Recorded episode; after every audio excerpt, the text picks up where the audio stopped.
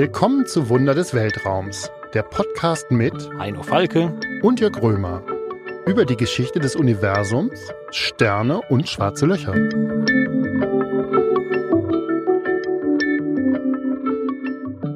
Hallo, liebe Hörerinnen und Hörer, herzlich willkommen zu einer neuen Folge unseres Podcasts Wunder des Weltraums. Auch heute geht es wieder um die Geheimnisse des Universums und neben mir sitzt wieder der Astronom Heino Falke, der auf schwarze Löcher starrt. Ja, nicht auf Ziegen, auf schwarze Löcher. Hallo, Jörg. Äh, Jörg Römer sitzt vor mir, Wissenschaftsjournalist beim Spiegel. Archäologe, er guckt in die Vergangenheit eigentlich und ich gucke in die Vergangenheit der Sterne. Im Grunde sind wir beide Archäologen. Genau. Ich Himmelsarchäologe, du wühlst im Dreck. Ich wühle im Dreck. Ich im Himmelsstaub. Ja, ihr macht euch nicht schmutzig. Ich, ich sehe das schon. Das Thema des Tages: Sterne. Wir haben beim letzten Mal gelernt, der ganze Himmel ist voller Sterne. Das finde ich ein bisschen komisch, wenn ich bei mir in Hamburg in den Himmel schaue, dann sehe ich, wenn ich Glück habe, mal eine Handvoll Sterne, aber so richtig viel sehe ich nicht. Du hast mir jetzt erzählt, es gibt Milliarden. Ja, kannst du nicht sehen. Also, wenn du wirklich in einem schönen, dunklen Ort bist, dann kannst du ein paar tausend Sterne sehen auf einmal in Hamburg, äh, in Köln, wo ich wohne, in der Nähe von Köln, ja, das ist ja tatsächlich nur so 50 Sterne am Himmel. Das ist die ganze Lichtverschmutzung, die wir äh, generieren. Ja, also die Aerosole äh, über der Stadt schweben, die streuen das ganze Licht zurück und du siehst den ganzen Sternenhimmel nicht mehr. Und jetzt kommen auch noch äh, die Starlink-Satelliten von dem Herrn äh, Musk, die den ganzen Himmel vollmüllen mit äh, Satelliten. Dann sehen wir am Ende nur noch Satellitenspuren statt Sterne ich war vor paar Jahren in, in Namibia, da wollen wir ein Radioteleskop bauen eigentlich. In der, auf einem Gamsberg habe ich da gesessen. Und wenn man da in den Himmel guckt, da ist kein Staub in der Luft, da sind keine Städte drumherum. Du siehst den südlichen Sternenhimmel über dich und das sieht aus wie gemalt. Du siehst tausende Sterne auf einmal. Es sieht, es sieht aus wie ein Foto. Das ist, so, also, du denkst was, da ist ein Zelt über dir, wo jemand was dran gemalt hat. Mit schwarzen, dunklen Flecken sind keine schwarzen Löcher, das sind Staubwolken, aus denen Sterne entstehen. Also das ist so ein unglaublich toller Anblick, den haben wir alle verloren eigentlich hier in Deutschland und äh, das ist ein bisschen schade. Also alle kommt alle mit mit mir nach Afrika und lasst uns in den Himmel gucken, die Sterne anschauen. Jenseits von Afrika mit Heino Falke in der Hauptrolle, sehr schön. Du erzählst mir ähm, immer wieder, dass Sterne ein faszinierendes Eigenleben führen und ähm, dass sie am Ende was mit schwarzen Löchern zu tun haben. Im Idealfall schaffen wir das in dieser Folge unseren Hörerinnen und Hörern zu erklären, wie das zusammenhängt. Aber in Wahrheit sind Sterne, die ja immer so romantisch verkitscht werden, wenn ich das mal so aus meiner archäologischen Tiefenperspektive sagen darf, doch eigentlich ziemlich langweilig, oder? Die bewegen sich nicht, die blitzen da so ein bisschen, aber mehr ist doch eigentlich gar nicht. Sieht ziemlich statisch aus, der Sternenhimmel, nicht? Wenn man den jeden Tag sieht. Aber tatsächlich haben die eine eigene Biografie. Sterne werden geboren, sie leben ein sehr gemütliches, normales Leben und dann sterben sie in einem Feuerwerk und werden zu Sternenleichen, die nicht weniger interessant sind als die Sterne selber. Das ist schon ähm, eine große Entdeckung gewesen, dass der Himmel nicht statisch ist, sondern dass da wirklich ein, ein Zyklus des Lebens ist, wo Sterne geboren werden, sterben und daraus wieder neue Sterne entstehen. Hm, interessant. Also es gibt tatsächlich so einen richtigen Lebenszyklus. Aber vielleicht fangen wir mal vorne an. Wie werden denn eigentlich Sterne geboren? Wie entstehen die? Ich habe eben von diesen Staubwolken erzählt. Wenn man da an den Himmel guckt, da sind da so dunkle Flecken, am südlichen Sternenhimmel sieht man die ganz besonders, ne? also jenseits des Äquators, da muss man ein bisschen weiter wandern, um da hinzukommen. Und das ist so eigentlich wie Rauch, so wie ganz feiner Zigarettenrauch mit ganz wenigen Teilchen, die da schweben durch das All. Und irgendwann ziehen die sich unter der eigenen Schwerkraft ein bisschen zusammen. Ne? Also hier auf der Erde, wenn ich dann Zigarettenrauch in die Luft blase, dann wird das durch den Wind zerweht, in alle Ecken der Welt hineingetragen. Aber im Weltall ist ja kein Wind. Da ist die Schwerkraft. Und wenn dann eine Wolke irgendwann zu schwer wird, fängt die an, sich zusammenzuziehen und wird immer kleiner und immer kleiner. Hanno, du hast erzählt, dass diese Wolken unter ihrer eigenen Schwerkraft Sterne gebären. So habe ich mir das jedenfalls vorgestellt. Und da gibt es doch diese lustige Geschichte mit diesem Jeans-Kriterium. Das habe ich jetzt gelernt. Ja, ja. Das ist nicht die Hose, oder? Nee, das ist ein Herr Jeans und er hat einfach ausgerechnet, wann kollabiert eine Wolke. Und wenn so eine Wolke ein bisschen zusammengedrückt wird, dann wird die Schwerkraft größer und sie fängt an zu kollabieren, so und ihre eigenen, so als wird sie umgeworfen, ja, fängt sie an zu kollabieren, stürzt in sich zusammen und wird immer dichter. Dann steigt normalerweise die Temperatur und der Druck würde es stoppen, aber die, die Wolke fängt an zu strahlen, die fängt an Licht abzugeben, Energie abzugeben. Und das heißt, sie fängt immer weiter an zu kollabieren, zu kollabieren, immer kleiner.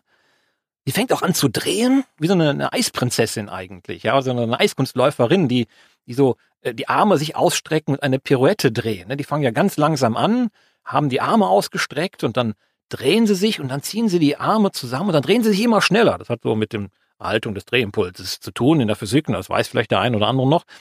Und das macht die Wolke auch. Das ist wie so eine Eisprinzessin, die sich zusammenzieht und dann immer schnellere Pirouetten dreht und dann steht am Ende in der Mitte eine Scheibe, in der sich sozusagen der Staub dreht und ganz im Zentrum sammelt sich das ganze Gas. Und der Druck wird höher und es wird immer heißer, aber die Schwerkraft, die gewinnt.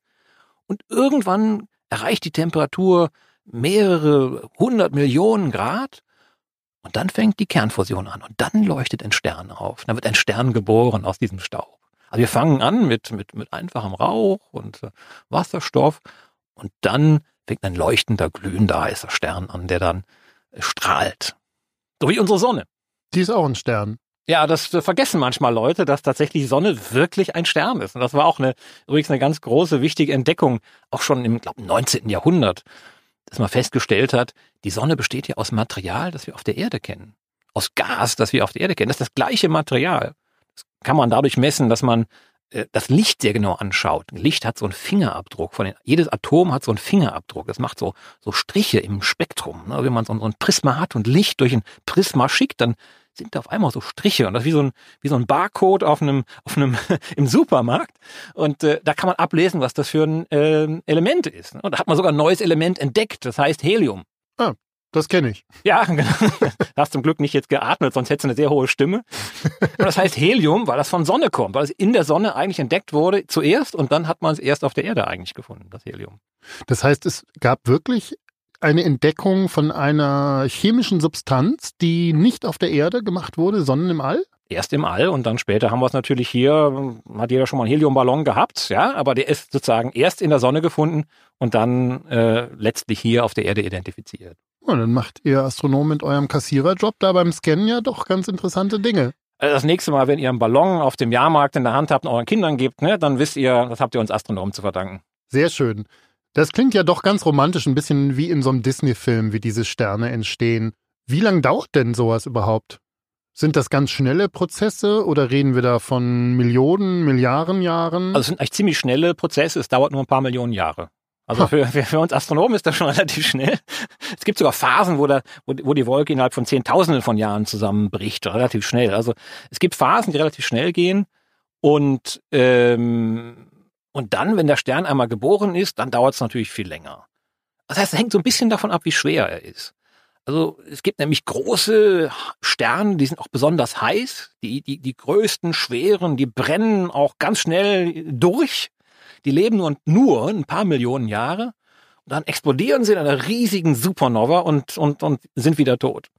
Und dann gibt's die anderen, die ganz kleinen, die ganz, oder die ganz normalen, so wie unsere Sonne, ne, die lebt so 10 Milliarden Jahre. Also wir haben so ungefähr die Hälfte der Sonne Lebensdauer schon hinter uns. Also wir haben noch ein bisschen was äh, vor uns. Und dann gibt's andere, die, die leben 100 Milliarden Jahre. Also die ganz kleinen, unscheinbaren, ne, die, die gar nicht so auffallen, die, die schummeln sich so durch das Weltall und die leben viel länger, als das Alter des Weltalls jetzt ist. Also wenn ich in Hamburg da in meinen Himmel gucke, dann merke ich auch schon, dass die Sterne unterschiedlich hell sind. Kann man das eigentlich astronomisch irgendwie unterscheiden? Lässt sich das aufdröseln? Sehr schwer, weil natürlich die Sterne, die nah sind, heller sind als die, die weiter weg sind. Du musst also immer wissen, wie groß der Abstand ist von den Sternen. Aber natürlich, wenn alle Sterne am selben Abstand wären, dann hast du die einen, die eben sehr hell sind und die anderen sehr viel schwächer sind. Ähm, wir wissen aber, dass zu jedem Helligkeit eines Sternes auch bestimmte Fingerabdrücke gehören, bestimmte Farben. Also zum Beispiel die, die hellen Sterne sind alle ein bisschen bläulich und die, die schwachen Sterne sind ein bisschen rötlich. Das heißt, wenn wir die Farbe messen, wissen wir ungefähr, wie hell so ein Stern ist und wir können auch messen, dann ungefähr wie weit weg er ist. Wenn so ein, so ein rötlicher Stern noch zu sehen ist und relativ hell ist, dann muss er nah sein.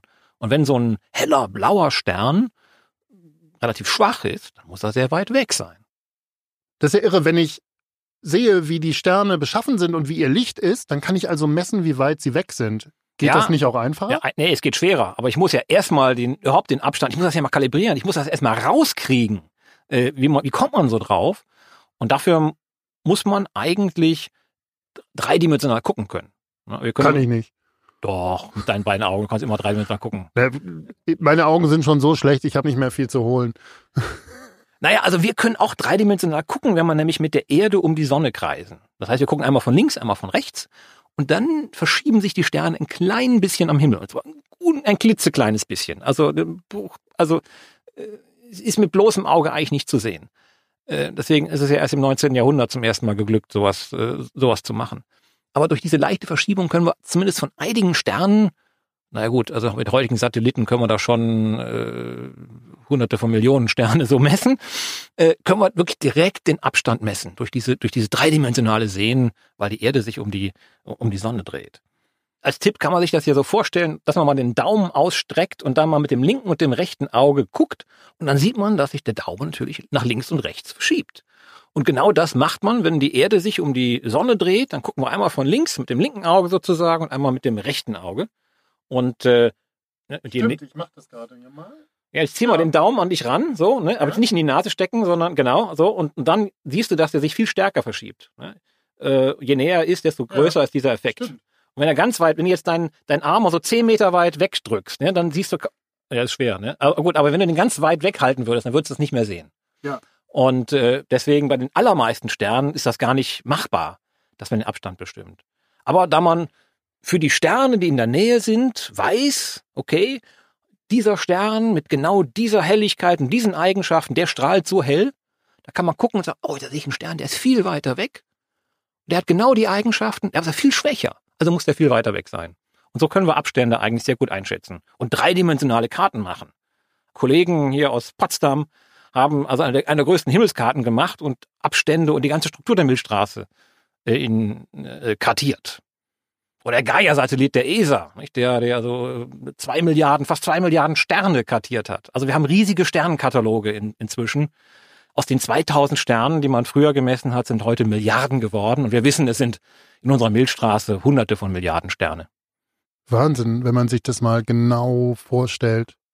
Aber ich fasse nochmal zusammen. Also es gibt diese Wolken und aus diesen Wolken oder in diesen Wolken entstehen die Sterne und werden geboren. Und können wir diese Wolken eigentlich auch überhaupt sehen? Und sind die, sind die weit weg? Sind die durchsichtig? Da habe ich überhaupt keine Vorstellung davon. Naja, also du siehst diese schwarzen Flecken, also wenn ja. du in einem schönen, also nicht in Hamburg, sondern irgendwo da in Namibia oder sonst wo bist, dann siehst du diese schwarzen Flecken am Himmel. Und äh, gerade am Südhimmel, da gibt es den Orionnebel, das ist so eine Brutstätte von Sternen, den kann man mit bloßem Auge sehen wo, wo unglaublich viele Sterne entstehen und Planeten in dieser Wolke. Okay, jetzt kann ich natürlich mir so ein bisschen vorstellen, wenn ich einen Blick auf unser Sonnensystem werfe, wie unsere Sonne, unser Stern entstanden ist. Aber nun haben wir ja auch in unserem System noch Planeten. Und wie entstehen die? Wo kommen die her? Herr Römer, das habe ich Ihnen doch schon oft genug erklärt, oder? ich weiß. aber aber ich, ich muss es nochmal erklären. Nein, aber wir haben, wir haben ja diese, diese Eisprinzessin, die da äh, entsteht, wie, wie, äh, die sich zusammenzieht. Und diese Eisprinzessin hat eigentlich so einen Saum, ein Kleid. Die aller Staub ist im Zentrum, wo der Stern entsteht, sondern äh, an den Rändern hat man diese Scheibe. Die, die rotiert, ne? Die, die rotiert um die Sonne. Und da passiert wieder das Gleiche, dass sich da Staubteilchen und äh, zusammenfinden zu kleinen Klümpchen und äh, die Klümpchen wieder zusammenbacken zu größeren Klümpchen. Also so ein bisschen wie so ein, äh, ich meine, machst du schon mal so äh, so gebundene Suppen oder oder was, was binden beim Kochen? Ach, du meinst hier mit äh, so, so einem Soßenbinder? Genau, genau, genau, ja. Ja, nur zu Weihnachten eigentlich. Also, also bei mir geht das meistens schief, also da bleiben immer die Klümpchen übrig. Ja, ja? das kenne ich auch. Ja, ja genau. Und, und, genau das passiert ja eigentlich auch im Sonnensystem. Oder bei der Bildung eines Sonnensystems, dass dann sozusagen in diesem Rühren in der Scheibe entstehen kleine Klümpchen, aber da ist es gut.